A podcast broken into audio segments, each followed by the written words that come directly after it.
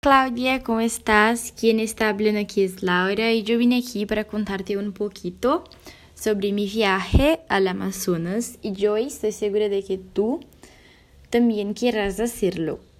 Uh, como tú ya sabes, el Amazonas es un bosque, es un enorme bosque en el norte de Brasil, también conocido como el pulmón del mundo, ¿vale? El lugar cuenta con una enorme diversidad de plantas y animales además de ser maravilloso el contacto directo con la naturaleza.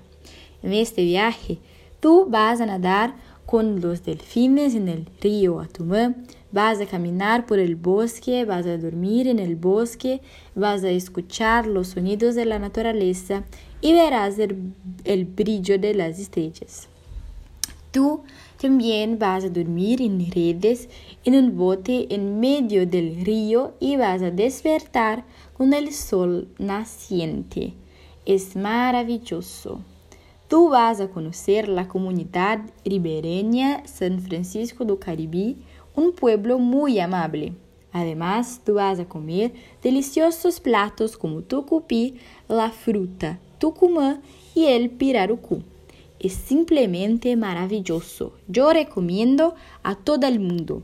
Creo que antes de conocer el mundo, es muy interesante conocer cada esquina de este increíble país nuestro en la belleza natural que es el Brasil.